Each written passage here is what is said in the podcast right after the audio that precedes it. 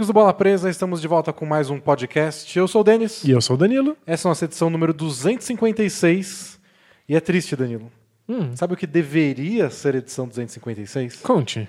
Preview dos playoffs. Ai, não. Era pra começar no sábado. E a gente ia passar aqui uma hora falando, não, porque esse ajuste tático, essa série tem mais chance de dar zebra. Rockets e Jazz pela milésima vez seguida. Mas precisava lembrar disso? Não podia fingir que não, não, não ia ter playoff? Eu quero alguém pra sofrer comigo. Tá bom, então. Quer- não me abraçar depois. Se você quer me puxar pra lama e depois lavar com álcool gel, tá tudo bem, eu aceito. Ah, mas hoje não é isso. Hoje a gente não vai ter preview de playoff. Se um dia a gente fizer, já vai ser muito lucro. Verdade. Hoje a gente está aqui para trazer ao público um podcast especial para assinantes.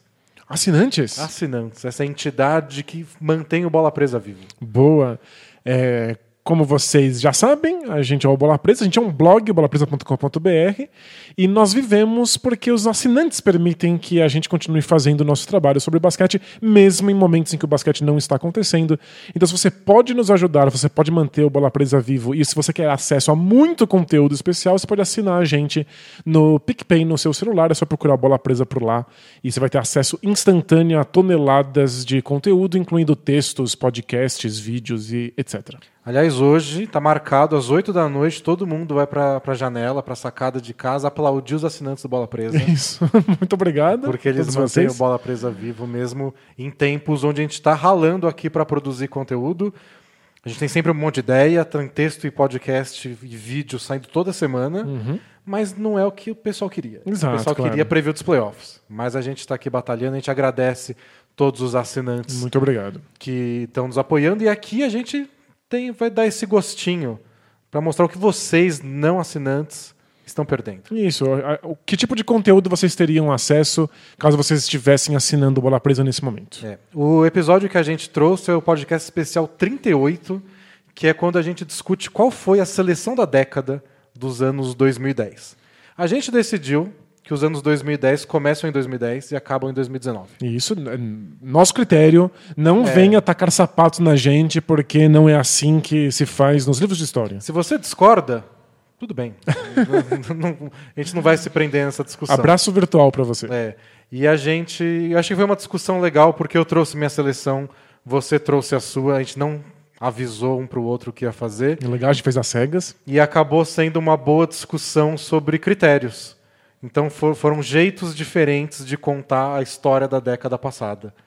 Então eu tentei dar mais valor aos caras que fizeram as mudanças, que fizeram o- a identidade do que a gente lembra da- dos anos 2010.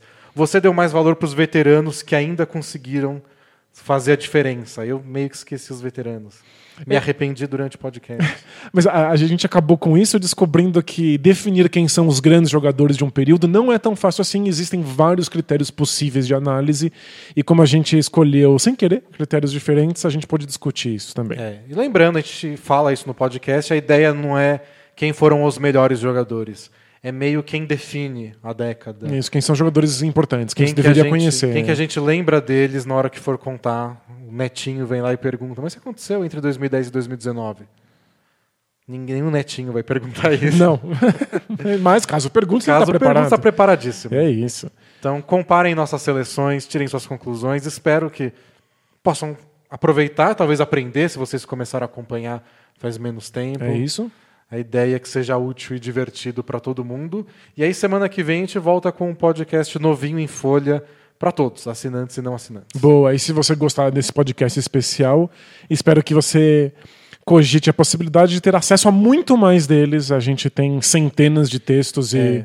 Quantos podcasts Esse, especiais? esse é o especial 38. A gente já está no 44 e tem mais 20 só de perguntas e respostas. Ok, tem muito conteúdo aí te esperando para fazer companhia na quarentena. E por falar em quarentena, Falando em quarentena, o que, que tem? nós temos o momento Alura, Alura! porque a Alura está agora com um- uma nova promoção que é a quarentena dados. Então, hashtag quarentena dados para vocês. É, algumas semanas teve a quarentena dev de programação, agora quarentena dados, para você jogar dados. Não, para você analisar dados. É um curso gratuito de cinco dias de ciência de dados. E já que vocês acompanham a Bola Presa e conhecem a Lura, vocês sabem que a Lura é uma instituição de ensino, ela cria os próprios cursos, são cursos extremamente detalhados, super profundos, que catapultam a sua carreira para você ter um currículo decente aí quando voltar para atividade Quando, quando normal. voltar a ter emprego. quando, quando voltar a ter sociedade. Então dá para aproveitar aí seu tempo de quarentena, não só ouvindo os podcasts do, do, do Bola Presa especiais, mas também fazendo um curso gratuito de cinco dias aí para você ter um gostinho do que é ciência de dados. É só vocês entrarem em alura.com.br barra quarentena dados. E aí, se você curtir esse curso de cinco dias gratuito, saiba que existem mais de mil outros cursos para você Meu, aproveitar não lá. precisa de muita quarentena. Isso, Nem é. esse papo de que a quarentena vai durar até 2022, não dá pra fazer todos os cursos. E Não, você tem, precisa de 100 quarentenas. É. E se você quiser desconto na sua matrícula para fazer esses mil cursos, vai no alura.com.br barra promoção, barra bola presa, que tem 100 reais de desconto com o nosso cupomzinho maroto. junto à Lura e os podcasts especiais do Bola Presa, tem tempo aí pra você É. ficar de pernas pro ar, quarentena dentro. E até que dia que é a matrícula para essa para quarentena dados? Isso, é, vocês precisam fazer a matrícula até 19, ou seja, até 19 de abril, no próximo domingo. Então matriculam-se antes disso, porque depois o curso começará. Boa. E a gente tem um último problema, Danilo. Diga. Antes da gente tacar o podcast especial para a galera ouvir. É, para quem está no nosso áudio, no Spotify, nos agregadores de podcasts, está tudo bem. Vai começar um áudio novo e eles vão ouvir felizes. E no YouTube? E quem acompanha pelo YouTube? O que, que eles vão assistir nessa uma hora de discussão? Eles provavelmente vão ver uma simulação do que seria a nossa conversa real aqui. Tá. De quanto tempo? É, de quanto tempo precisar? Tá, então vamos, vamos fazer, vamos fazer teatro. então, valeu, pessoal. Acompanhe aí o podcast especial. E até semana que vem conteúdo ao vivo. Tem Film Room que vai sair um pouquinho antes no YouTube para todo mundo também. Então procura aqui no canal. E até isso. Até mais. Isso, aguentem firme. Tchau! Tchau, tchau!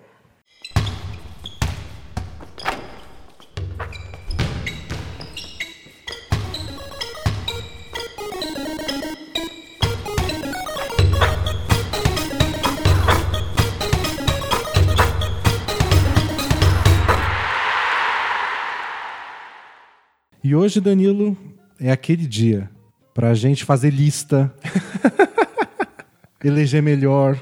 Não, não é bem exatamente isso. É quase eleger os melhores. No fundo, é eleger os melhores, mas usando um critério muito específico. É. E aí, com critério, tá tudo bem. Ah, o- o- essa ideia que a gente tem hoje surgiu um tempo atrás, quando a ESPN divulgou os times da década. Como os anos 2010 estão acabando, né? A gente está no fim de 2019. Eles elegeram times da década e nos anos 2010 é, o quinteto que eles elegeram tinha o Dwight Howard como pivô. E aí surgiu uma discussão maluca. Foi, ah, seria legal a gente fazer o nosso quinteto, mas não com os melhores, com um outro critério de, de escolha.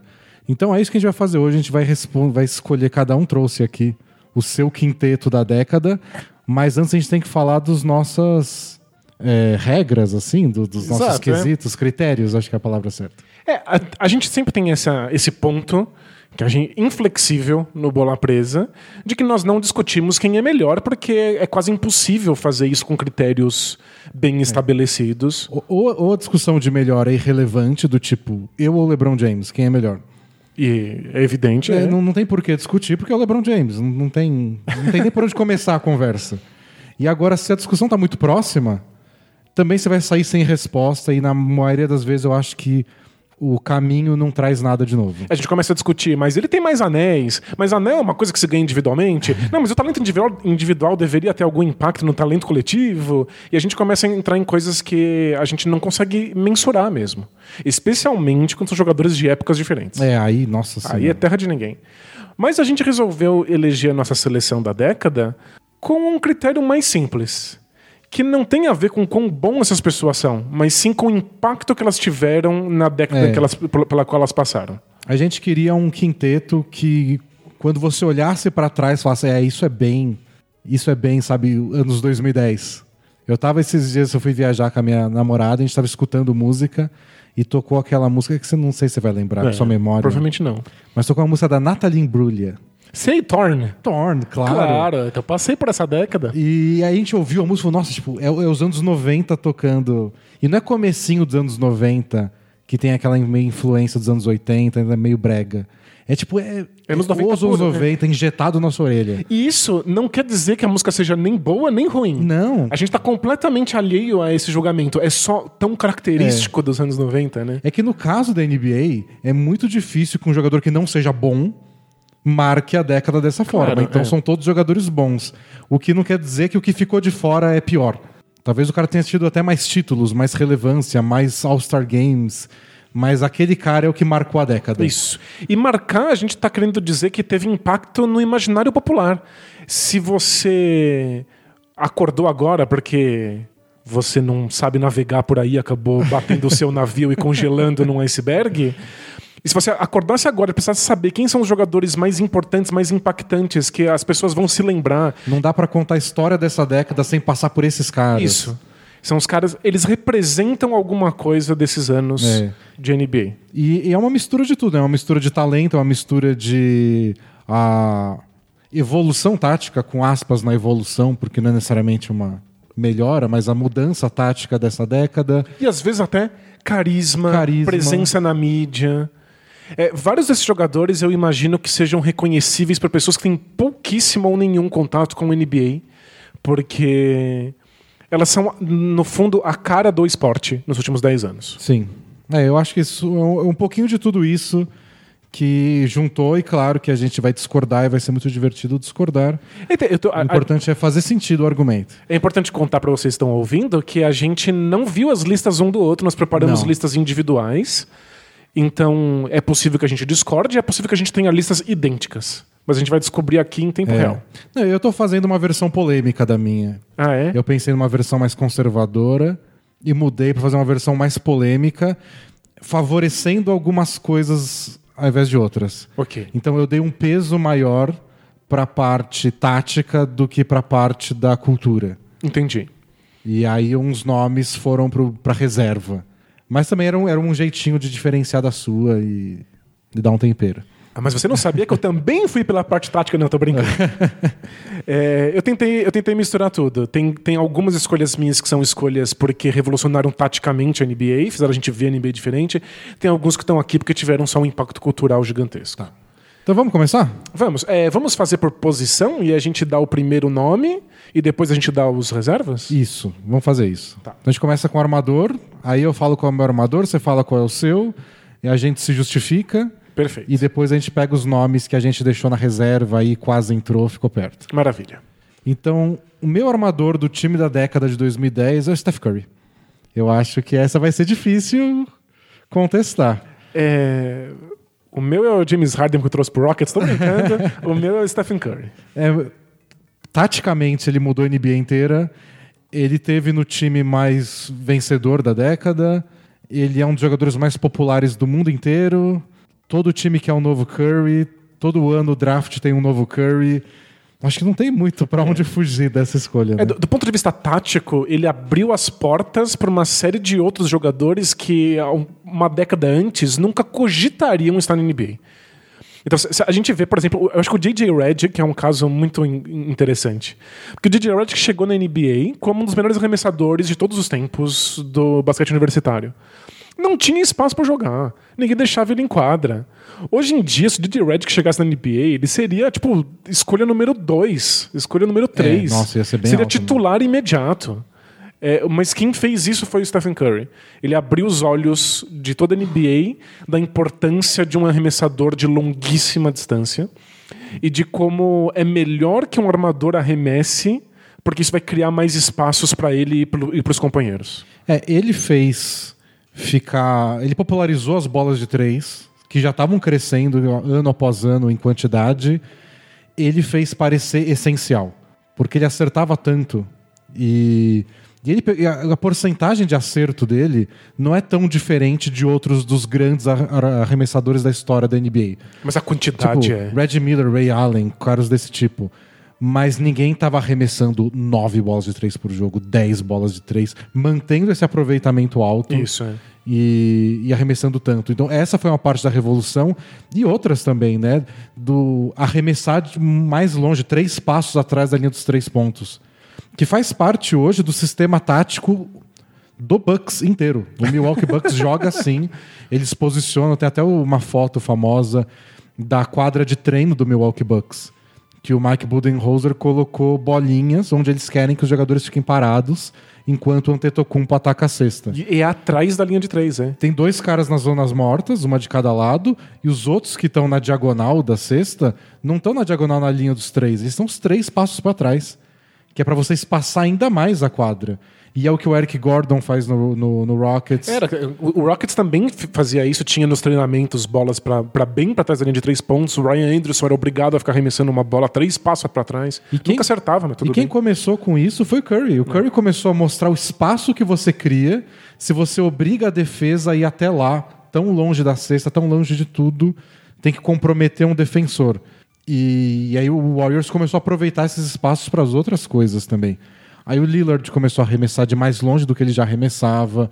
O Trey Young apareceu já no basquete universitário querendo fazer a mesma coisa. E você começa a ver a influência que ele tem. Até aquele, até aquele texto famoso do 538, que é Steph Curry's The Revolution. Tipo, não é que ele é um fruto de uma revolução. Ele fez a revolução. Ele, ele é a revolução das bolas de três. É, ele começou. Ele, por ele ser quem ele é, a gente começa a julgar os outros armadores a partir desse paradigma que ele inventou. Então a gente começa a falar: esse cara não é tão bom, esse armador não é tão bom, porque não consegue arremessar. É o que a gente critica no, no Ben Simmons, no Rick Rubio, no Rick Rubio, no Rajon Rondo. E se você volta para a década anterior, é o contrário. Um armador que fica arremessando, a gente fala, é, que absurdo, esse cara fica, pontuando, ele não cria espaço para os outros, ele não está passando a bola. Então, quer, quer, saber qual é a história da NBA dessa década? É uma história sobre armadores que arremessam, não armadores que passam o tempo inteiro. É, é pontuadores, é. antes de tudo, e arremessadores de preferência. O que não quer dizer que o Curry não passe a bola, ou não, que passar a bola não seja importante. Mas a gente mudou nossa percepção sobre quanto de arremesso e quanto de passar a bola um armador puro deveria ter. É, e nas outras questões é o que a gente falou. Ele é um dos jogadores mais populares da NBA, o que mais vende camiseta, sempre entre os mais votados pro All-Star Game. É, tem um impacto cultural aqui que é muito engraçado. É, quão importante o Stephen Curry é por ter a cara que ele tem? É, né? É, por ser um baixinho, magricela com cara de bebê. É, as pessoas gostavam muito do Alan Iverson, ou do Earl Boykins, por exemplo, nos últimos anos, porque eles pareciam humanos. Porque eles eram baixinhos o bastante para você poder falar, ah, eu também tenho essa altura, então eu posso. De alguma forma você se identifica, ele é. te, representa de alguma forma. Tipo, Shaquille O'Neal também, se eu tivesse esse tamanho. É, tipo, eu não, não, quero quebrar os sonhos do, dos nossos jovens ouvintes, mas não, você não pode. Você não é. pode ser o Iverson, você não pode ser o Boykins, você não pode ser o Curry. Mas a gente se identifica, a gente acha que daria. E a cara do Stephen Curry, o Stephen Curry nem é tão baixo assim, embora seja baixinho. Pra NBA, é pra 90. É. Mas a cara de bebê dele faz com que a gente pense, nossa, eu também tenho cara de bebê, eu também tenho cara de, de, de moleque e eu poderia jogar. Não é aqueles moleques de, de colegial nos Estados Unidos, ensino médio, que tem dois metros de altura, o ombro largo, enterra passando a bola embaixo da perna. É. Você não consegue se identificar. O Curry mal consegue enterrar às vezes. É quando ele enterra, todo mundo morre de dar risada. É, é uma piada interna. Então, é, faz parte da graça. É. E arremessar de longe é uma coisa que todo mundo acredita que treinando pode fazer. Isso. Até pode. no nível Curry, acho mais difícil. É. Mas ele, ele vende essa ideia de. Ele é um, um ele é cara é comum. É. Ele é um cara comum. Ele não é o LeBron James, que é uma. Os deuses do basquete deixaram o filho dele aqui e falaram: você, velho. Pois é. É, e tem, tem até post sobre isso no, no blog, de como ele também é uma revolução por ele estar tá muito mais próximo da geração que, que existe nessa década, do, do, pessoal mais novo. Por ele fazer tudo isso ser muito bom, mas parecendo humano e agindo como um humano. É. Tirando piada, é, tirando sarro, fazendo piada. Ele não age como o que a gente se acostumou a ver de a estrela do time, o macho alfa o cara que é tudo em volta dele. Que é um cara sério e com cara não de tem, bravo. Não tem mamba mentality Exato. ele, né? Não, ele é um cara que fica fingindo que tá jogando boliche com a bola de basquete antes de começar o jogo e acerta um arremesso do, do corredor. E que não liga dos outros caras arremessarem mais que ele em determinado jogo. Então, e é uma mentalidade dessa nova geração de jogadores que quer jogar com amigo, quer jogar com outra estrela no mesmo time, que não se importa tanto em dividir as coisas. E quer fazer piada, quer dar risada, não quer Quer um com cara ambiente bom, não É. quer um time pesado. Eu acho que ele representa tudo isso e, e transformou isso, que é uma coisa que acho que falta em outros jogadores que eu não coloquei no time principal. Que eles tinham talento para estar no time principal, até eram famosos bastante para isso, mas que você vai ver em quadra, você não consegue lembrar de tantos momentos relevantes. O Curry não, ele fez parte do time da década. Talvez o, dividindo com o Miami Heat, do, do LeBron, Wade Bosch, mas aquele Heat e, e esse Warriors são os times que marcaram a década. E, então ele, ele ainda, ah, como bônus, tem como seu rosto desse time.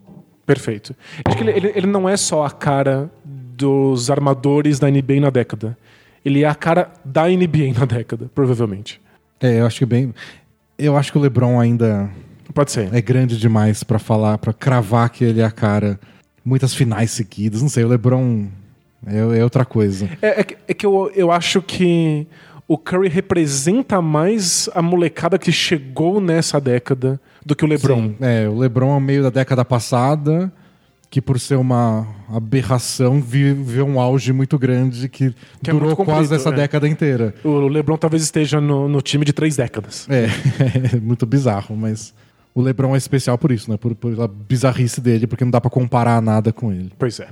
E Que, que- que outros armadores você deixou aí de fora? É, o Kai Irving, por eu acho que ele, ele representa uma volta do, do que a gente chama pejorativamente de Hero Ball, que é esse esse jogo ultra individualista de drible e ataque à cesta, que fico- é- era muito forte com o Iverson, depois ficou completamente ostracizado, ninguém podia fazer, e eu acho que o Kai Irving trouxe de volta ao, ao longo dessa década. Eu tenho esse argumento, mas eu acho que alguém veio antes dele, que é o Derrick Rose. O Derrick Rose está no seu time da década? Derrick Rose. Eu tenho dois armadores reservas que ficaram no quase e não entraram porque Curry é o Curry, que é o Derrick Rose e o Russell Westbrook. Ok. Eu acho que o argumento é parecido. Eu acho que os dois trouxeram esse novo armador que era meio que proibido na década passada. Só lembrar de todo, tudo- o quanto apanharam Stephen Marbury, Steve Francis, armadores que não são tão diferentes de Rose e Westbrook. Eram caras que não têm arremesso de fora tão confiável, que seguravam a bola na mão, não soltavam por nada, e não eram por não serem bons passadores.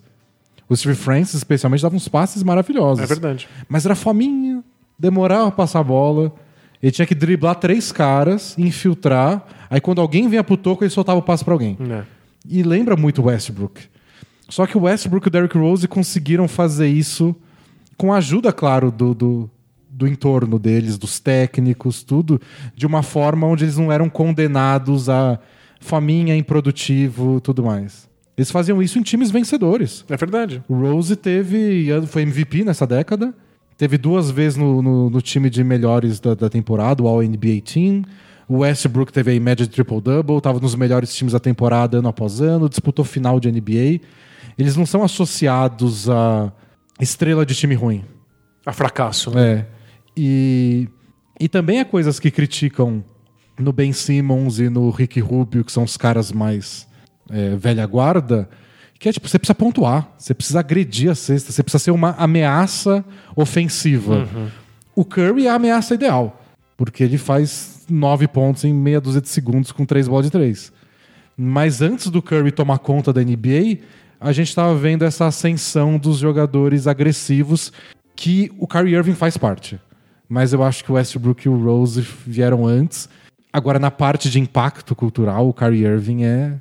É forte. é. Nossa senhora. É, na minha lista, eu roubei. E aí, o Westbrook vai aparecer ainda. Eu não Ah, coloquei tá. ele como Beleza. reserva aqui do, do, do, do meu, da minha armação. Mas eu, eu considerei o Derrick Rose e eu a- achei que ele não durou o suficiente para ser Sim. a cara da década. Mas talvez, e em parte porque ele estava no Chicago Bulls, o impacto seja maior do que a gente dá conta. O, o, impacto dele naqueles anos de começo dessa década foram gigantescos. A expectativa pela volta, a decepção com as lesões.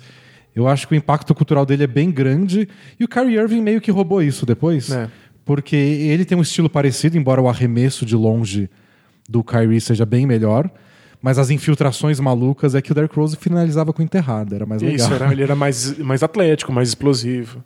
Mas o Irving também tinha essa infiltração, os dribles secos e que capturou muito dessa juventude, juventude mesmo, de, de moleque de 9, 10 anos de idade que começa a ver NBA e o Kyrie Irving é o jogador favorito. É. Mas no começo era o Derrick Rose. E o Derrick Rose pegou o vácuo. É, a gente viu no Brasil de torcedores do Bulls, ou pelo Sim. menos gente que se dizia torcedor do Bulls, mas não acompanhava direito o NBA, simplesmente porque o Bulls foi muito ruim durante muito tempo, e que com o Derrick Rose voltaram a acompanhar. Então a gente viu por alguns anos camiseta do Derrick Rose em tudo quanto é lugar. Não, pro Brasil, eu lembro que o Derrick Rose era jogador da Adidas também, tem esse peso. Mas quando a Adidas cuidava dos uniformes da NBA, o que não faltava era o Derrick Rose. É. E vendia, vendia. Não era só que eles tentavam empurrar o Derrick Rose porque é atleta Adidas. Era tênis dele, camiseta vendia dele. demais. Não, no Brasil muito. também, mas no mundo inteiro. Ele foi um fenômeno.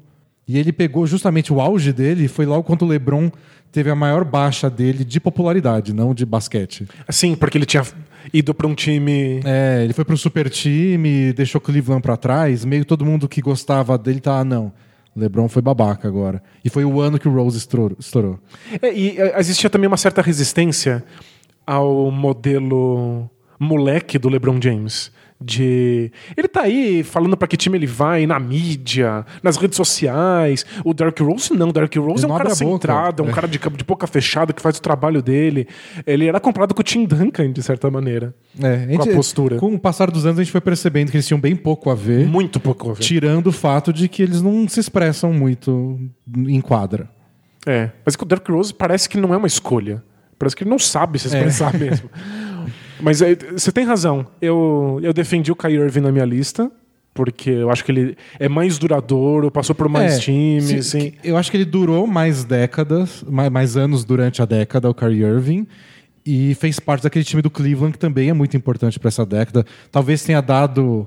É que depois dessa, desses playoffs é difícil falar que foi o arremesso da década. Depois daquele do Kawhi é. Leonard. Mas tá, tá na lista dos arremessos da década, aquele que decretou a vitória do Cavs no finalzinho do jogo 7. Então ele, ele tá muito presente nisso. Boa, mas quem abriu essa porta foi o Dark Rose. É, então... Acho que os dois fazem sentido. Uma boa. Mas nenhum supera o Curry. Okay. Então e... o Westbrook entrou na minha lista aí, mas a sua vai aparecer. Ele vai aparecer, então a gente fala do Westbrook daqui a pouco. Tá. A minha segunda opção para armador é, depois do Kai Irving foi o Chris Paul. Eu acho que o Chris Paul vale a menção na Honrosa, década. É. é. Como o modelo arquetípico de general na quadra. Sim. E demorou um tempo, foi mais pro final da década que o modelo do Chris Paul foi, começou a ser associado com o fracasso não parecia. Antes, na maior parte da década, parecia que ele era um jogador vencedor. Ele era o jeito de ser armador para vencer, mas lesões, mas azar, azar playoffs, mas Maldição e aí do Clipper. você somou mas o bastante para a gente vai entrar em 2020 com todo mundo falando mal do Chris Paul. É. Mas na, durante a década não foi o caso. Sim, ele foi um cara que foi uma resistência de outro estilo de ser armador provando que dava certo ainda. Isso. E não conseguiu transformar num título, alguma coisa assim mais um pouquinho mais simbólica. Mas ano após ano ele fala: eu não sou o Derrick Rose, eu não sou o Westbrook, eu não sou o Curry, mas tá aí todo ano com trocentos pontos, assistências e meu time lá em cima. É, e vários outros armadores da geração dele foram definhando e desapareceram e ele se manteve. Ele se manteve. É. E ele também tem um impacto cultural que a gente vai conversar mais depois, em outras posições por ter sido um dos responsáveis pela Lob City, pela Sim, cidade é. das pontes aéreas em, com, com, o Clippers. A gente chega lá depois. Tá. Posição 2, então? Isso, posição 2. Pode, pode começar. Eu coloquei o Russell Westbrook de titular. Então ele joga de dois? dois Não, mas tudo bem, eu fui com dois armadores. no é, seu time ele joga Exatamente. É, eu acho que o Russell Westbrook, você pode odiar o estilo, você pode ter sérias questões sobre como ele joga, mas o impacto cultural foi uma coisa assim fora de série. Ele é o cara que banalizou o triple-double, a ponto é da gente ser obrigado a pensar Será que o triple-double importa? de tanto que ele fez. Parecia É. tão importante porque era tão raro. Ele falou, não, não, não é tão difícil não. Deixa eu mostrar aqui. É, o triple-double, antes do Russell Westbrook, era um grande feito. Eu lembro quando a gente começou a acompanhar a NBA, quando a gente era moleque, a gente ficava trocando mensagens na internet, como a gente celebrava. Olha, nesse box score aqui, que a gente não tinha como ver os jogos ainda. nesse box score, o, o cara tal fez um triple-double. Nossa, era incrível. Era incrível. A gente falava, caramba, esse cara é bom mesmo. Não, foi meu primeiro... O Triple Double revelou meu primeiro erro de game design. É. Porque lembra que eu fiz aquele super trunfo na escola? A gente estava no ensino médio, então, sei lá, 2001, 2002. E a gente fez um super trunfo com estatísticas dos jogadores da NBA. Tava no off-season, a gente tava desesperado, a gente pegou os números da temporada passada. Aí eu botei lá, média de pontos, rebotes, assistências, toco, roubo, e aí tinha double-double, triple-double. E aí o que o pessoal que tava jogando, que na nossa turma o pessoal ficava jogando bastante as cartas. É, ninguém, gente que não gostava de basquete, mas queria jogar porque era um jogo e estava disponível lá É. na- durante a aula chata. é. Todo mundo pegava as cartas e eles perceberam depois de um tempo que era só falar. Se a carta era ruim, você falava triple-double. Aí você falava zero, zero. E as cartas iam pra mesa. Triple-double, zero, zero. Até você triple-double, vir zero. com um cara que fosse bom. Até você pegar o Jason Kidd. O Jason Kidd era o líder da, da, da, daquela temporada. Com o quê? Com sete? Nove triple-doubles. Nove. E o Westbrook faz 40. tipo, é surreal. É, então, é- era uma coisa incrível. Mas quando o Russell Westbrook faz o tempo inteiro, a gente começa a se questionar. O triple-double não seria apenas um marco arbitrário É, porque- que nós inventamos? Porque 10 de cada coisa não quer dizer nada em si. Porque A gente valorizava tanto o triple-double e ele faz tão fácil que das duas, uma. Ou não era tão importante quanto a gente dizia, ou ele é o maior jogador de todos os tempos. Isso. E como a gente não quer dizer que ele é o melhor jogador de todos os tempos, A gente tem que começar a pensar, talvez não seja tudo isso. né? E é, a gente começou a apelar para outras estatísticas, ver outros números. Se você quer falar mal do Russell Westbrook, você vai ter que ir em aproveitamento de arremesso, em a- estatísticas avançadas de posse de bola, pontos por posse de bola. Não, eles as pessoas começaram a prestar atenção em como ele pegava os rebotes. É. E tipo, ah, mas você vê que o Steven Adams faz o box out em dois caras de 6 metros, o Westbrook vai lá e pega a bola. Acontece que isso sempre aconteceu. É. Vários armadores pegavam rebote dessa maneira, que não chegavam em 10, não faziam triple-double, a gente não tinha que ficar é, analisando de maneira tão detalhada. Mas né? fez todo mundo analisar essas É. coisas e ver como o cara pega o rebote. E ele fez parte de outro time importante da década, que é o Thunder, que nunca deu certo. Então ele também tem esse impacto, além de, claro, ter fã-clubes no mundo inteiro, mas também tem essa coisa que eu acho importante de fazer parte de um time marcante. E eu acho que, assim como o Chris Paul, ele entra mal na década seguinte. Porque uma década é tempo bastante pra gente mudar nossa percepção de esporte, pra gente começar a prestar atenção em umas coisas e ignorar outras. Mas durante essa década, ele era um, um número que você não tinha como, como negar. É, isso mais com o que eu tinha falado antes dele ser parte dessa geração de armadores. Que falou: quer saber, a gente pode segurar a bola, a gente pode ser o cestinha do time. É. Que era um tabu. Até durante décadas e décadas você ter o seu armador como cestinha do seu time. Quer dizer que parecia um sinal de alguma coisa tá errada. E tem que criar para os outros depois pensar nele. O Westbrook não, eu faço 25 pontos, eu ainda vou dar assistência e tá tudo bem. E o Irving foi assim, ajudado pelo fato do LeBron ser mais armador, mas beleza. Derrick Rose foi assim, ajudado por uma defesa que tomava meia dúzia de pontos. Mas tipo, a década foi achando soluções para que esses caras fossem relevantes. Perfeito, é. Para você não desperdiçar um talento do tipo do Steve Francis, do Stephen Marbury. Porque na prática foi isso. Eles eram caras muito bons que não, não tinham encaixe. Você não conseguia botar no lugar certo. E no fim das contas a NBA falou: quer saber? Dane-se. Igual tá fazendo agora com o Carmelo Anthony. Não sei o que fazer com ele. Tchau. É, eu lembro no começo da década, na dé- década passada, como a gente lia relatórios de, de jogadores que iam entrar no draft. E como quando vinha escrito assim, combo guard, Já que era. quer dizer que você jo- joga na, na posição 1 ou na 2, isso era sempre uma ressalva. Porque queria dizer que o cara não tinha posição e a gente não sabia se ele ia ter espaço na NBA. E muitos combo guards morreram. Era um arma... Ou parecia que era um armador faminha, ou um cara da posição 2 que não tinha muito arremesso, não precisava da bola na mão. Ou é, o que era muito comum era esse cara é da posição 2, mas ele é baixo demais. É. E aí ele era considerado combo guard. Sabe que muitos combo guards viraram, na- no fim das contas, sexto homem. É verdade. Porque, Porque- ele pode entrar nas duas posições. né? É, você joga lá e você joga minutos limitados, é um ambiente mais controlado. Você não depende do cara pra ser um grande time. Mas vários jogadores bons morreram porque não tinham espaço. Pensando no Darwan Wagner, lembra? Que era um combo guard, era na verdade um, um arremessador pontuador, deve jogar de dois, mas ele era baixo demais, ele tentava jogar ele na um. E não, não, era teve um espaço nenhum. grande arremessador de longe, não precisava da bola na mão, mas você não é armador. E ficava aí, pff, efeito o West, avalanche de coisas. o Derrick Rose e o Westbrook mudaram isso. Ajudaram a quebrar isso. É. E, tipo, nunca é sozinho. Tem sempre um movimento acontecendo, técnicos que ajudam, companheiro de time certo. Mas os caras fizeram a parte deles. Boa. E quem é o seu? Então, aqui é o momento da polêmica. Ok. Eu queria. Minha ideia inicial era botar o James Harden. Tá. Porque pra mim ele foi o melhor jogador da posição 2 na, na década. Mas, porém, Porém, ele virou o melhor jogador da posição 2 quando ele foi pra posição 1. Um. Faz sentido. é. E ao mesmo tempo eu acho que ele representa uma coisa. A principal coisa dele que ele representa, eu acho que tem outro jogador que eu vou botar depois que representa ainda mais. E achei que poderia ficar meio redundante os dois na hora de fazer uma lista. Então você só quer me deixar triste só. Se eu fosse botar os time em quadra, eu botava o Harden. Tá. Mas aí, Mas- Pra, pra me ofender, você colocou outra pessoa. É, pra criar conflito. Cinema é conflito. né? Aí eu botei Clay Thompson. Sério? Eu vou de Splash Brothers de minha, do meu time. Uau! Eu acho que ele é o, o- Na década dos três pontos, ele é o arremessador de três pontos.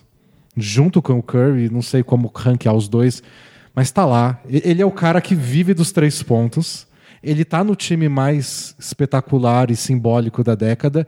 E ele representa outra coisa que eu acho que precisava ser representada num time dessa década, que é o conceito de 3D, que é o cara especialista em arremessos de três e defesa. Eu achei que é um conceito que ficou muito popular nessa década, não que não existisse antes. Mas ficou muito valioso mesmo. É. se tornou mais valioso porque as bolas de três ficaram mais valiosas. A gente começou a ter muito. é, até por culpa do Harden é, e desses armadores que a gente falou antes, o individualismo também teve uma alta. Então era importante ter esse cara que era um defensor de perímetro e, e que soubesse arremessar de três. E eu acho que o Clay Thompson é, é o símbolo desses caras sem ser um role player. Tipo, eu não tô botando o Danny Green aqui. É o Clay Thompson. Poderia ser o Kawhi Leonard, sei lá, poderia. Mas o Kawhi Leonard é uma das histórias mais esquisitas dessa década. É, eu, eu acho que o Kawhi Leonard é uma história tão bizarra, tão fora da curva, tão difícil de encaixar que ele não tá pra mim em nenhum time. É, pra mim também não. Mas ele tem dois títulos, dois MVPs de final. É. Em talento bruto, certamente é um dos melhores jogadores da década. Mas ele começou muito apagado, sendo só um 3D. Depois foi uma ascensão muito rápida, ficou muito, muito bom. E aí desapareceu. Desapareceu, aí voltou, ganhou um título. É. Não sei. Esquisito. Não sei onde botar na caixinha. assim. É, é, talvez seja injusto o Kawhi Leonard. Mas é porque a gente corre sempre o risco de fazer alguma bobagem falando de história. É, já estamos falando. Porque a história não acabou. É. A, a gente vai mudar nossa percepção sobre essa década nas décadas seguintes. Então talvez seja injusto o Kawhi, mas eu tenho a sensação de que a, a carreira está começando. Eu olho pra ele e falo assim: caramba, ele ganhou o primeiro título, agora muitos mais vão por vir. E nem é o agora primeiro. ele vai criar a história é que dele. no outro ele era É secundário. isso. Não, ele já fez outras coisas antes, ele já tem título, já tem MVP das finais, mas parece que ele tá no começo e não no meio de alguma coisa. Eu É espero falar dele na próxima década. Quando ele foi MVP das finais pelo Spurs, foi uma história bonitinha. E que muita gente olhou e falou: é, é meio que uma homenagem ao LeBron James, na verdade. Igual quando o Iguodala foi. É verdade. Porque é. não é que ele foi o cestinha do time, que ele dominou o ataque. Ele jogou muito bem aqueles jogos, mas o Spurs ganhou com tamanha facilidade que você podia dar MVP para uns quatro caras diferentes. O Boris Diaw podia ser MVP daquela final se você tiver bêbado. Isso, ou from Mike D'Antoni. É, porque tá tudo certo, tá todo mundo voando no time. Talvez o Mike D'Antoni seja bêbado. Mas, mas ele marcou o LeBron. Não é que não foi merecido. Poderiam ter sido vários, mas olhando em retrospecto, você fala, não, então ele já era o cara daquele time? Não. Ele não era. é. Na temporada regular ele foi o quê? O quarto, quinto, cestinha? Fazia 13 pontos por jogo. É, Então, é- Ele era uma parte do mecanismo do Spurs. nunca alguém que conquistou tanto parece estar tão no começo. É, exatamente. Então, ele tam- também não tá na minha lista. Mas eu acho que o Clay Thompson representa essa questão do, do 3D, mas elevado a outro nível. Tipo, ele é um All-Star. Ele é um All-Star, mas que joga no estilo 3D e que é a personificação das bolas de três, que é a marca dessa década. Uma coisa de basquete que marca os anos 2010 em comparação ao resto da história do basquete é que nunca se arremessou tanto de três pontos e o Clay Thompson, meu Deus. É, você tem razão. Então eu acho que valia colocar ele aí. Embora o Harden faça mais coisas que o, que o Clay Thompson, arremessa de três também. Mas quando eu falo da minha próxima posição, eu falo mais do Harden. Você vai pôr o Harden de, de, de ala pequena? Não, é que eu acho que o Harden bate com, com o cara que eu posiciono Ufa, na posição tá bom. 3. Então tá bom. É, o meu reserva da posição é o James Harden. Eu entendo que ele jogue mais de armador, mas toda essa ideia de jogadores que pontuam acima de tudo, que criam o próprio arremesso, que arremessam de três pontos. E ele jogou na posição 2 durante pelo menos metade da década. Isso, então- pelo menos isso. É, eu acho que ele é um- um- uma cara da NBA no período, a barba ficou icônica, o, o ódio e É, o amor então. por ele, um jogador extremamente É, polarizante. Por isso que eu falei que eu tava favorecendo a parte tática, a parte cultural. Porque o Clay Thompson tem um peso cultural relevante. Mas não time é- que ele faz parte. É, não é o Harden. Mas não chega aos pés do que é o Harden no planeta, no mundo do basquete. E, ao invés de pensar no Clay Thompson, que eu não cogitei para a seleção da década, eu coloquei um nome polêmico. Polêmico! Eu pus o Dwayne Wade. Dwayne Wade. É. Nossa, eu, eu achei que. Ne- Eu pensei nele, mas eu achei que não tinha a parte. A- além de fazer parte do time icônico do Miami, Isso. eu não consegui pensar numa, na, na- no. Pra usar a palavra que a gente tanto ama, no legado tático, numa coisa que ele representava pra década inteira. Para mim, ele representa uma coisa muito específica. Ele era o macho alfa do Miami Heat. Ele tinha vindo da melhor temporada na carreira e ele recebe o LeBron James e o Chris Bosh e cede espaço para os dois, deixa que o LeBron James comande o time e é bicampeão com uma posição secundária. E eu acho que isso é uma lição que permite que o Curry seja o Curry, por exemplo. Sei. De, o Curry é o melhor jogador? É, mas não tem problema se ele não for o maior salário, não tem problema se ele não arremessar todas as Que bolas. o Kawhi e o Paul George queiram jogar juntos numa boa. Problema nenhum. Pra mim foi o Dwayne Wade que abriu essa porta. Ele faz parte um dos times mais icônicos, junto com o Warriors, aquele Miami Heat do, do Big Three. Eu acho que o Wade merece crédito É, nisso. não, tem- tem- e tem jogou muito bem, foi importante por todos os É, títulos, o é, um re- jogador completo. Todo o resto ele tem de talento e de versatilidade. Isso aí não, não é uma questão, né? É que a, me- é fácil. a melhor temporada do Wade ficou assim ali na beiradinha da década. É que é 2009. Da década passada, é. é. 2009 foi o ano que ele acabou com a Terra. Que pra mim tipo, talvez seja a melhor temporada que eu já vi de um jogador. É, nossa. Mas ali virou a década, ele teve que dar um passo pra trás e permitir que o Big Tree acontecesse. Então, É, não, eu tô- eu tô- acho relevante. Acho se eu refazesse agora depois de ouvir seu argumento, eu colocaria o Wade. no... Obrigado. Eu também colocaria o Clay Thompson. E, e duas menções honrosas Ok. que eu acho que é um tipo de jogador que cresceu muito de importância nessa década e que são dois jogadores já mais velhos e que, em teoria, poderiam ter tido auge antes, mas tiveram agora, nos anos 2010, por causa dessa mudança tática toda da NBA, que é o J.J. Redick, que você citou antes, Ok, legal. e o Kyle Korver. Boa. Os dois foram salvos por essa virada de tática dos anos 2010. E o Kyle Korver chegou ao ponto de, naquele Atlanta Hawks de 60 vitórias, disputar um All-Star Game. É verdade. Acho que Então, O, o jogador menos completo, com menos pontos por jogo, sendo especialista em marcar pontos, que já disputou um All-Star Game. Então acho que o Redick e o Corver simbolizam muito os role players dessa década. Você tem razão. O que a NBA estava valorizando. É que o, o ideal é o 3D, o ideal é o Clay Thompson. Eles não têm tanto a defesa. Mas a movimentação sem a bola. Todo time quer ter esse cara que corre, se movimenta sem a bola, remessa de três. É. O ideal é que ele possa fazer mais coisas. Então que seja, sei lá, o Bradley Bill. Mas se não faz, que seja um excelente arremessador de três, que não pare de correr. Acho que todo time quer isso. Os salários deles cresceram muito mais com 34 anos de idade do que era com 29, que deveria ser o auge. É. Então acho que vale um- uma menção honrosa. Tá, é, É que eles não têm todo o resto. É, o Red que eu acho que vai mais pro Museu de Relevância Temporária do Isso. Bola Presa. Mas o Kyle Korver talvez tenha um ponto de que eu queira falar sobre ele pra apresentar a década pro cara que a gente descongelou agora É. no micro-ondas. por conta daquele Hawks mágico de 60, 60 vitórias. 60 vitórias. De falar, existiu esse Hawks. Ele conseguiu isso com um monte de role players, ninguém era estrela, ninguém. ninguém Todo mundo era chutava um, de três. um jogador incrível, todo mundo arremessava e não deu certo? Não deu, mas deu um modelo para outros times sonharem. Então, esse, aquele Hawks, olha, não é todo dia que eu elogio o Hawks.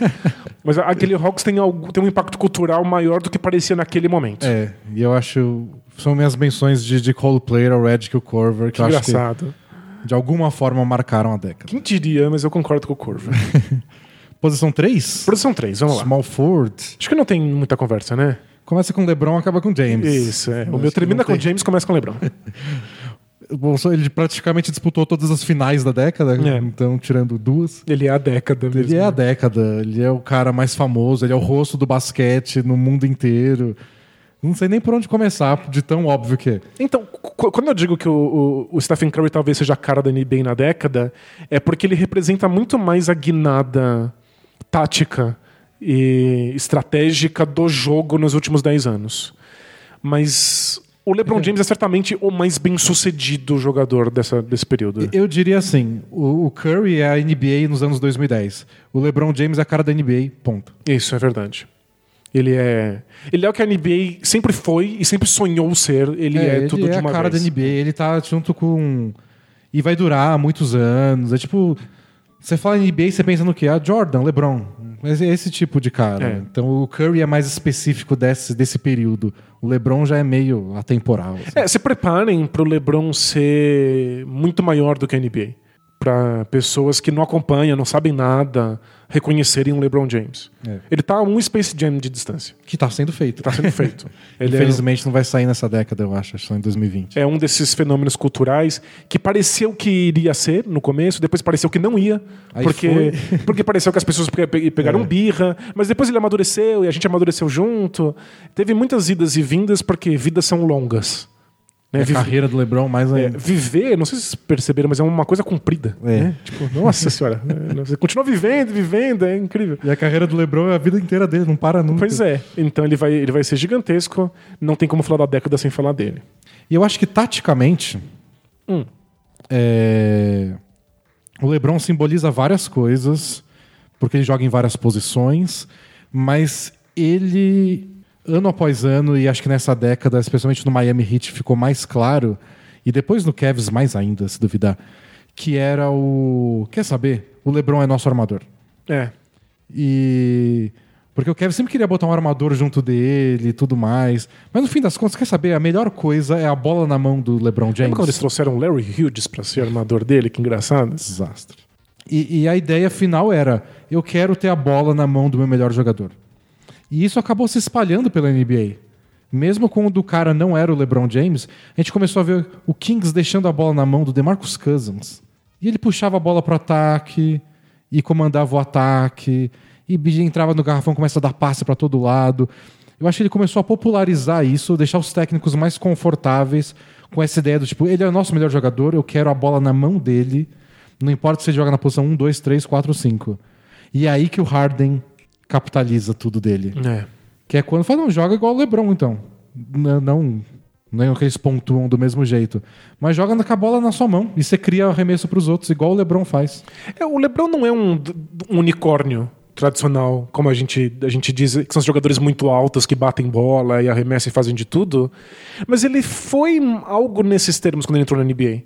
Porque, no fundo, a gente sabia que ele era um armador. Ele sempre tinha sido. É que ele só era grande demais. É, e era esquisito botar um cara daquele tamanho pra ser armador. né? Mas a gente se acostumou. E eu acho que o Harden, a principal característica dele, a mudança que fez ele deslanchar de vez numa máquina de recordes, foi jogue como o LeBron James. Boa. E aí se adapta, claro, né, que você não, ninguém é burro no, no Rockets, adapta ao estilo do Harden. Então você arremessa mais de três do que o LeBron, óbvio. Você cria o seu arremesso patenteado, o step back, que o LeBron não é a característica dele. Então, não é que o Harden é uma cópia, mas a ideia principal, que é você pode criar para os outros porque você é o melhor. Eu acho que isso ele puxa do LeBron, então eu achei que ia ficar redundante ter o Harden na posição 2 e o LeBron na 3. Eu acho que ia contar a mesma história duas vezes. Faz sentido. Então por isso que eu deixei o Harden de reserva com o Clay Thompson, que tinha uma coisa mais própria para falar, que é o 3D, que é a defesa e a bola de 3, defesa e bola de 3. Excelente jeito de camuflar seu ódio pelo James Harden. Parabéns. E quem é o seu reserva da posição? Então, acho que a escolha também é óbvia, que é o Kevin Durant. Hum. E aí eu colocaria também, mas aí eu achei que o espaço é muito curto de tempo, que é o Antetokounmpo. Ah, é muito, muito, muito curto. Que é ele herdando isso. Ele sendo meio que um novo LeBron, armando o time. Mas aconteceu agora. Então eu estou citando porque começou nessa década, mas não sei se eu coloco no time. Eu coloco mais o Duran, porque por influência, por fazer parte de dois times icônicos e por ser a, o exemplo máximo do que a gente comentou do, na hora do Curry, do que a gente comentou na hora do Dwayne Wade. A gente quer saber. Eu quero jogar com os meus amigos, quero jogar no Isso, time mais é. legal. Acho que o Duran representa muito isso. É que eu vou pedir pra você segurar o Duran porque eu roubei de novo. Na verdade, é- é- foi, foi uma escolha consciente. Eu pus o Duran em outra posição. Ladrão? Ladrãozinho? Não, não, não, não é. Não. Danilo me ensinou outro dia que tu- Tem, tem que educar o Denis em Chaves. a cena do ladrão, ladrãozinho. Eu nunca tinha visto, nunca tinha usado a referência. Primeira vez, tô emocionado. Parabéns.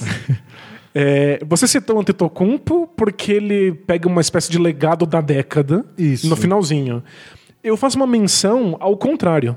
Alguma coisa bem do comecinho da década, pra gente lembrar que a década não começa do nada. Ela carrega ainda traços da década anterior. Uhum. Então o Kobe Bryant tá na minha, na, na- na É. minha menção aqui. O Kobe. É, ele foi relevante ainda por vários anos. Ele, foi, ele machucou o tendão de Aquiles, acho que em 2013. E Jogou uns bons E foi, anos. foi campeão em 2010, não foi? Foi campeão em 2010. É, então, tipo, é, a década começa com o Kobe sendo campeão. É. Essas coisas da borda que me deixam mais.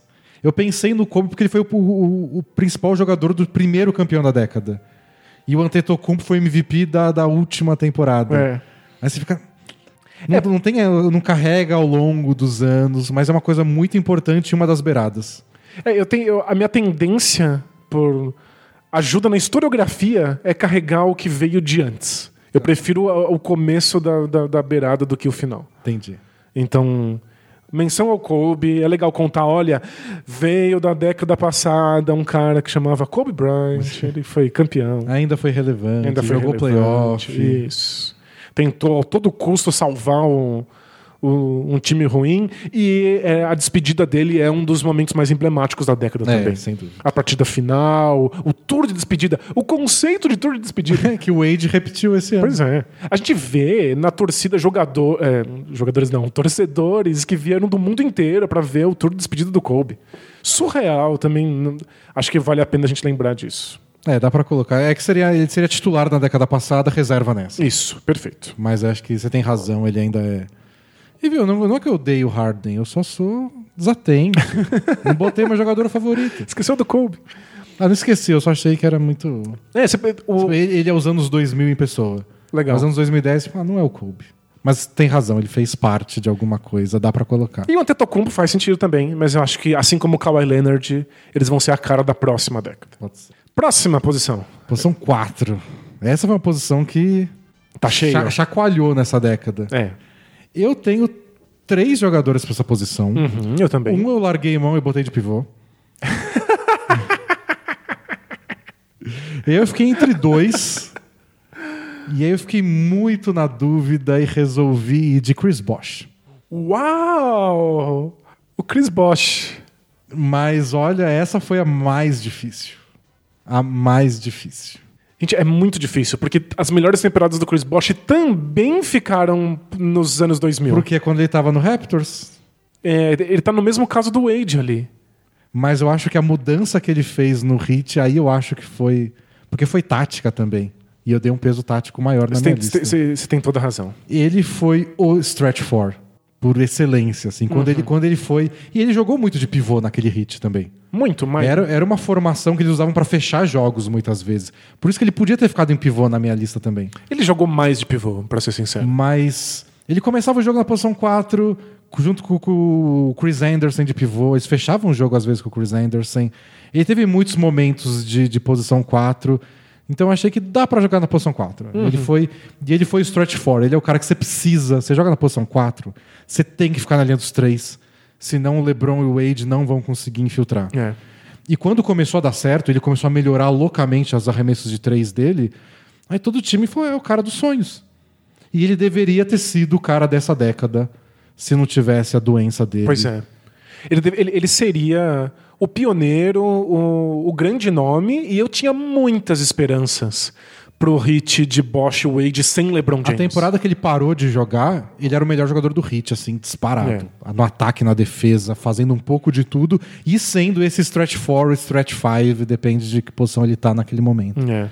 Então, por essa, por ele ser tão simbólico num time tão importante, ser um desses caras, assim, não é só aquele. É fácil você pegar o Ryan Anderson e falar, você vai ter que ser o stretch 4. Eu só sei fazer isso. Claro, o Bosch não, o Bosch era um cara que tinha jogado embaixo da cesta a vida inteira. É. E esse, ele convenceram a fazer isso, o time melhorou, ele se revolucionou e ele era um cara mais versátil. Ele começou a infiltrar, receber a bola na linha dos três e infiltrar. Coisas que outros stretch fours não faziam. É, eu dei esse ponto de se adaptar e abrir espaço pro Wade. O Bosch não passou pela minha É. E o cabeça. Bosch teve que abrir mão duplamente, né? Porque ele fez a concessão que o Wade fez. Mas também teve que fazer questão da posição. é, né? ele, ele virou um cara bem secundário para um talento absurdo. É. E pegou o rebote ofensivo mais importante da década. Você tem razão. Que virou o arremesso do Ray Allen. Eu, tô, eu tô ligeiramente envergonhado, porque eu sou muito fã do Bosch. Eu não botei o Kobe. E o Bosch não tá na minha Meu lista. cachorro chama Kobe, eu não botei o Ah, Kobe. Não, não pensem nisso, mas você tem razão. Eu tô plenamente convencido. Então eu acho que o Bosch tem muitos. Ele poderia ter mais, se a carreira dele tivesse durado mais tempo. É.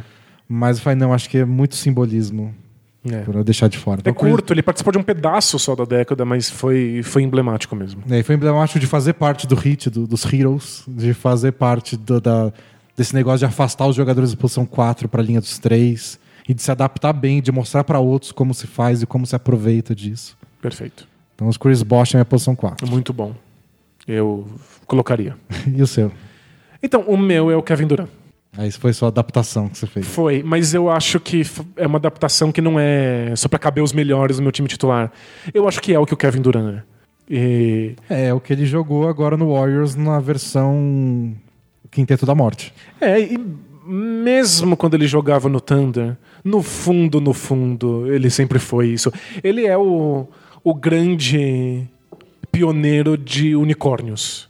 De ser esse jogador que arremessa por cima de todo mundo e que é muito alto e que teve que mentir a altura pra não ter que jogar de pivô. Ele É. falava que ele tem a altura dele e quando ele falava para um técnico ele falava que era mais baixo para as mulheres mais altas. Mais alto. Como se precisasse. Você precisa- já tem 80 metros de altura, você vai Não, tem mais alto. 81. É, É. puxa vida, que Agora você vai ficar comigo, né? o Duran é o cara mais inseguro dessa lista inteira. Assim, isso, isso Ah, não tenho dúvida. Ele tava agora no off-season brigando com as pessoas no- no- na internet. É. Eu, tenho, eu tenho dó, ele precisava de, de apoio. Mas eu acho que ele é, fez parte de times históricos. é, todo lugar que ele pisa, você se adequa a ele, porque você precisa usar esse talento, é um grau de talento absurdo. Eu acho que no fundo ele é um ala de força, só que ele é um ala de força moderno, e os times começaram a querer caras como ele, a ponto de Porzingis Antetokounmpos da vida com poderem entrar na NBA. No fundo, no molde do Kevin Durant. É, não, faz todo sentido. E é um, é um, é um quarteto, assim, do, do seu que você fez até agora. Acho que eu colocaria o Harden em cima do. no lugar do Westbrook. Mas de talento é o que eu botaria em quadra. Boa. E eu preferia o, Kevin Durant, se eu quisesse ganhar um jogo na posição 4, do que o Chris Bosh. É claro, porque o Bosch tem coágulo no, no pulmão, aí não vai ganhar jogo nenhum. Mas quem é melhor, né? O Messi ou o Pelé? Não, o Pelé tem 70, 80 anos. Adoro esse argumento, que é tipo, O não vem discutir essa merda É, comigo. não dá. E quem são as suas reservas? Então, meu reserva é o Blake Griffin, Ah, e o meu também. né? É, o meu também. Nossa, achei que o Blake Griffin, ele é um pouco de tudo. Ele faz parte de um time icônico, de certa forma, que é o Lob City do Clippers. Ele tem momentos importantes da década de enterradas e jogadas de efeito. Ele trouxe de volta o campeonato de enterradas. É, sem dúvida, quando ele pulou o carro lá. E ele também tem outras coisas que é o, ele se adaptou individualmente a posição 4 ao longo da década. É, ele, ele- começou sendo o cara que tem que pegar rebote e enterrar, aí ele desenvolveu arremesso de meia distância, ele desenvolveu arremesso de três pontos, agora ele é um playmaker, agora ele cria jogadas no Pistons. Acho que Antes mesmo, né? Tipo, ainda no, no, É quando, quando o Chris Paul machucou. Quando o Chris Paul machucou, ele assumiu o time inteiro e ele levava a bola da defesa pro ataque. Eu acho que, que, curiosamente, o Blake Griffin talvez não seja o jogador mais importante ou impactante dessa, dessa década. Mas se você quer conhecer a década, olhar o Blake Griffin é suficiente. É, a trajetória. A né? trajetória dele. Nossa, a gente começou herdando da década passada a vontade de enterrar. O jogador tem que ser agressivo, tem que, tem que dar umas enterradas muito loucas no garrafão. Mas também tem que ter o arremessozinho ali do Tim Duncan. É. Mas agora precisa bater bola, agora precisa driblar, agora precisa chamar jogada, agora precisa arremessar de três pontos. E ele foi fazendo isso com ele mesmo. E muito bem. Então a parte do talento ele também tá ok. ele foi se, Bizarro. se adaptando a toda, tudo que ele quis aprender, aprendeu. Coisas que não espera de um jogador de garrafão que era puramente físico, explosivo como Blake Griffin. Que ele aprenda, que ele evolua de temporada pra temporada e ele fez. Então, mérito dele, mas eu acho que ele conta a história da década para jogadores da posição dele, para jogadores de dúvida. Eu até cogitei botar ele de titular e o Bosch de reserva pelo Blake Griffin ser uma trajetória mais completa. Mas no fim das contas, peguei o Bosch. Mas acho que o Griffin tem isso e tem a parte de fazer a parte de um time importante e de virar uma personalidade que todo mundo conhece, pelas enterradas, principalmente, por jogar em Los Angeles, no time errado, mas em Los Angeles. Mas ele virou também uma, uma, uma cara conhecida da NBA. Ele tava em todos os dias na televisão porque ele tava na, na lista de 10 melhores da, da, É. daquela rodada. Era impressionante. Então, trouxe um ânimo pra NBA que especialmente o Clippers precisava. E é, é uma lição interessante de como você transforma a mentalidade de um time só porque as pessoas querem assistir aquele jogador porque ele é excitante. Uhum. O que esperamos que aconteça com o Pelicans. Mas não dá pra saber. Então, Blake Griffin na listinha. Você tem mais alguém? Eu tenho. é, Eu pus o, o Novitsky. É, o Novitsky, eu, fiquei- é eu- como eu não botei o Kobe, eu não botei o Novitsky, que é a Faz mesma sentido, coisa. é. Ele teve o auge dele lá em 2011, que foi aquela campanha do título surreal, e aí imediatamente o Dallas desmontou o time, e aí o Novitsky já envelheceu, e É, aí eu acabei não colocando, mas... Porque pra mim ele é um cara da década passada que por acaso ganhou o título nessa, Perfeito, é. então Mas no é- meu critério acabou não entrando. O, do- o meu é exatamente igual ao Kobe. Ele carrega a década passada, ganhou um título nessa década. Foi quando ele, ele, ele teve a redenção dele. Foi É. quando as pessoas finalmente passaram a mal o Novitsky, porque sei lá, porque as pessoas não gostavam do Ele era Nowitzki amarelão. antes. Era amarelão, errava tudo na hora decisiva. E aí eu, eu fiquei com o Duran como esse novo ala de força, o Blake Griffin como a, a transformação dos alas de força e o Novitsky como o, o passado É. dos alas de força chegando aí. E o Novitsky, claro, ele tem uma influência grande pra, tipo, ah, dá pra colocar o cara da posição 4 pra arremessar de 3. É. Olha o Novitsky. O Novitsky por muito tempo foi meio que uma aberraçãozinha, alguns caras tentavam fazer igual, e nessa década que virou você nem pisa no garrafão. Não precisa, Não é. precisa. O Novitsky certamente foi uma inspiração. E, e teve o impacto também de depois do título de 2011, um monte de jogador imitando aquele arremesso dele de uma perna. É. O Duran faz até hoje. Então ele tem, Ele tem impacto na. ele tem impacto nessa década, tem razão. Eu, eu peguei pesado com os, com os velhinhos. Agora vamos pros pivôs. Eu já tinha dedurado o meu pivô quando a gente comentou isso num podcast, que é a polêmica da lista da ESPN. O meu pivô é o Draymond Green. Eu acho que é especial, é especial que ele não seja um pivô de verdade, de origem, nem que jogue todos os minutos lá. Mas é o que essa década trouxe pra gente. É. Small ball virou a moda. O Heat jogou, a gente acabou de falar, com o Chris Bosh de pivô há muito tempo.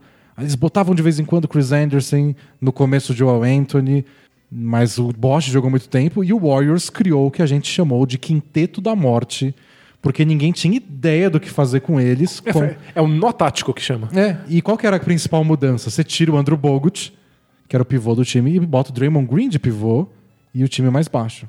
Muito mais baixo. E essa foi a revolução e ela só dava certo porque o Draymond Green dava conta do recado como pivô. É. Então, rebote ofensivo, não, ele pega.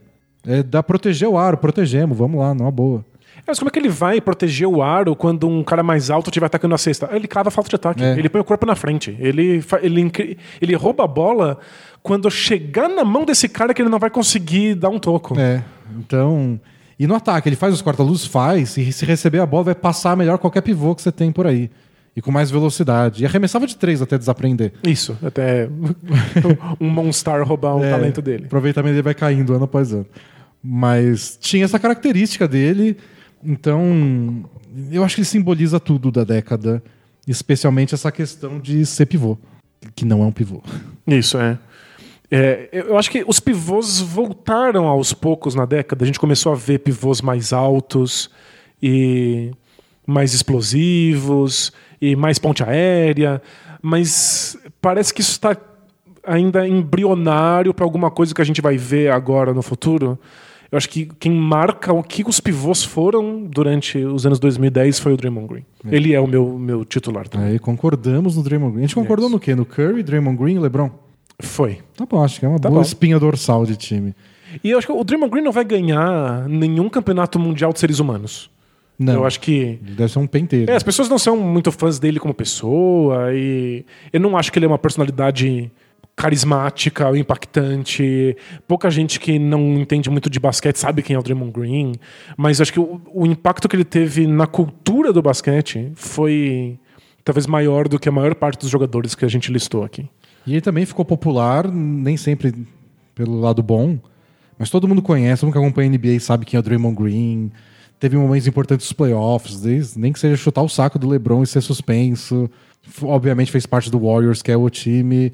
Ele tem tudo, as entrevistas, personalidade. É. Ele tem o pacote completo. E considerando que minha lista favorecia a tática, não tinha como o Draymond Green não ser o pivô. Faz dessa- sentido. Mas eu acho que ele, ele conta a história. Outros times fizeram isso, outros times seguiram a tendência, mas ele é o melhor exemplo. Ele é o mais didático É. do que, que é aí um novo pivô. E no seu banco de reservas? O banco de reserva do Dwight Howard. Olha, eu também coloquei o Dwight Howard.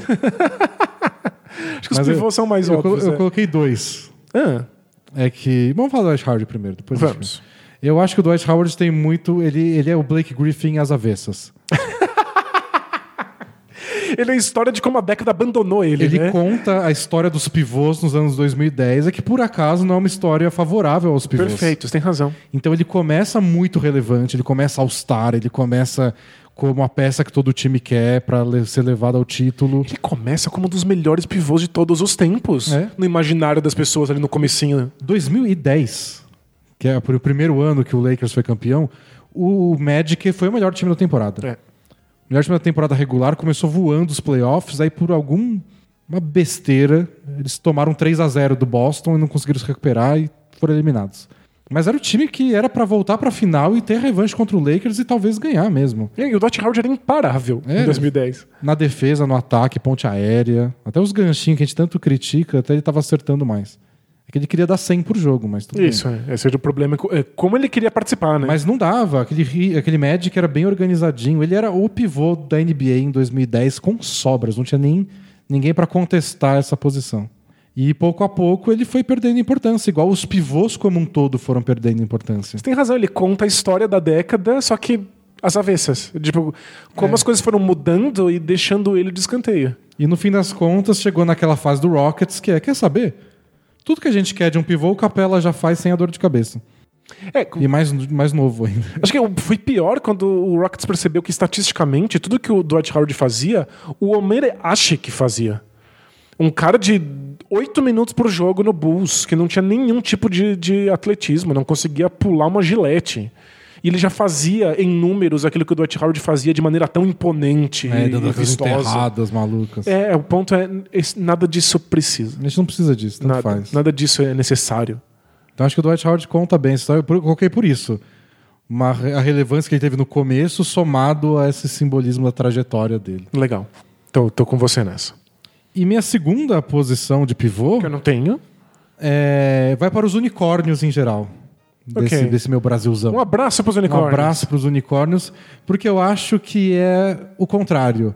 É uma ascensão, Uhum. é uma nova ideia de que como um pivô pode ajudar, que o Dwight Howard não ajudava, mas dá para ter pivô ainda. Só que eles não conseguiram concretizar nada. Eu não consegui achar um nome. Então, Você tá falando de Towns. é o Carl Anthony Towns.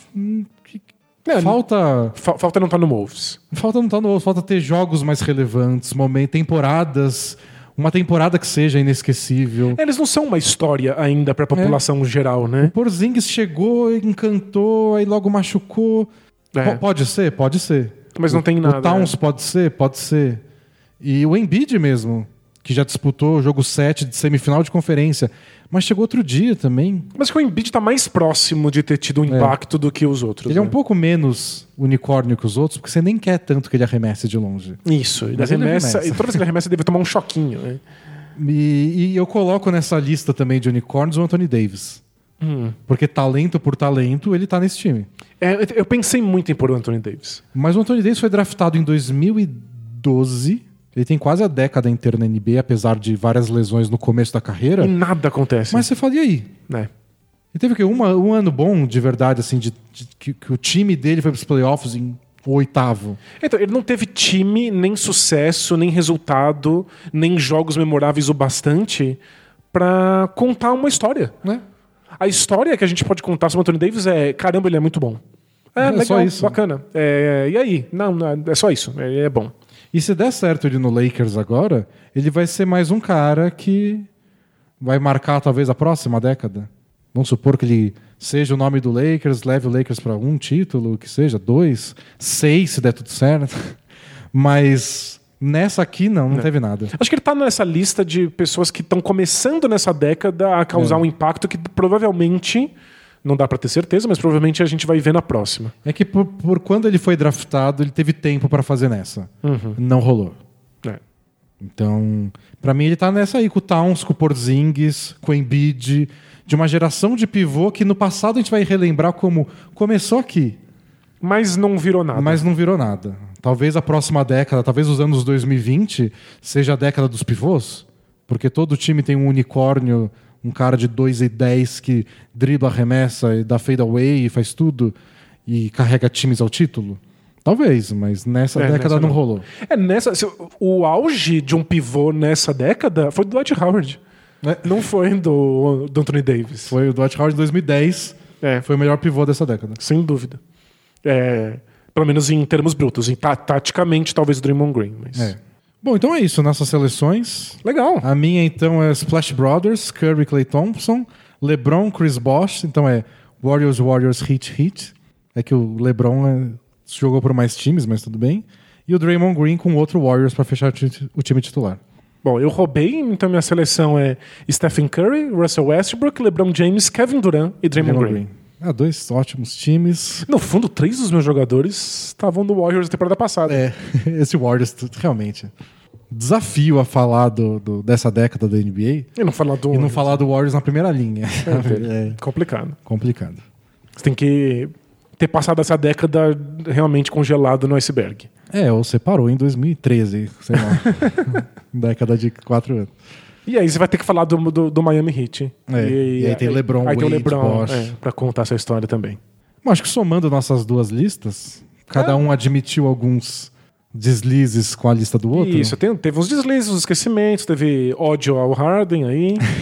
mas é, eu acho que juntando as duas, a gente, a gente percebeu que a gente queria ter feito listas maiores só, É. né?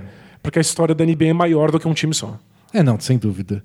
Ainda mais numa, numa época com várias mudanças táticas, Pois mudanças de comportamento, que nem a história do Wade e tudo.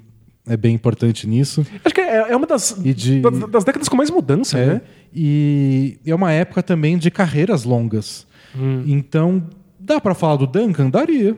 Ele jogou aí até 2015, foi relevante, fez parte de um time campeão. É verdade. Daria pra colocar o Duncan nesse time Tranquilamente, fácil, é. fácil. E por que dá pra colocar o Duncan, o Nowitzki, o Kobe? Porque as carreiras ficam durando pra sempre agora. É, eu E o LeBron tá aí jogando. tenho dúvida que o LeBron vai estar no time da, da- próxima é, década, né? Então, então dá pra fazer vários times, a gente tem que fazer escolhas e aí no meu critério acabou prejudicando os velhinhos e por aí vai, mas acho que a década tá bem contada com essas duas equipes. Boa. E a gente conseguiu, não são os melhores, não são os mais talentosos, são os mais significativos. A gente passou esse podcast e falou o nome do J.J. Redick várias vezes e não falou, sei lá, Paul George. Essa a gente considerou o, o Kyle Corver, mas não É, considerou então. Paul George, né? Dá pra ver que o simbolismo falou mais alto. É aqui. isso. Mas valeu, assinantes, muito obrigado pelo apoio, pela paciência. E voltamos em breve com Both Things Play Hard, com outros especiais, Film Room. E sugestões de tema para podcast é só mandar no e-mail, no grupo do Facebook, onde vocês quiserem. Isso, conversa com a gente no bolapresa.gmail.com. Vocês tornam a bola presa possível. Muitíssimo obrigado. É isso aí. Tchau. Valeu. Tchau, tchau!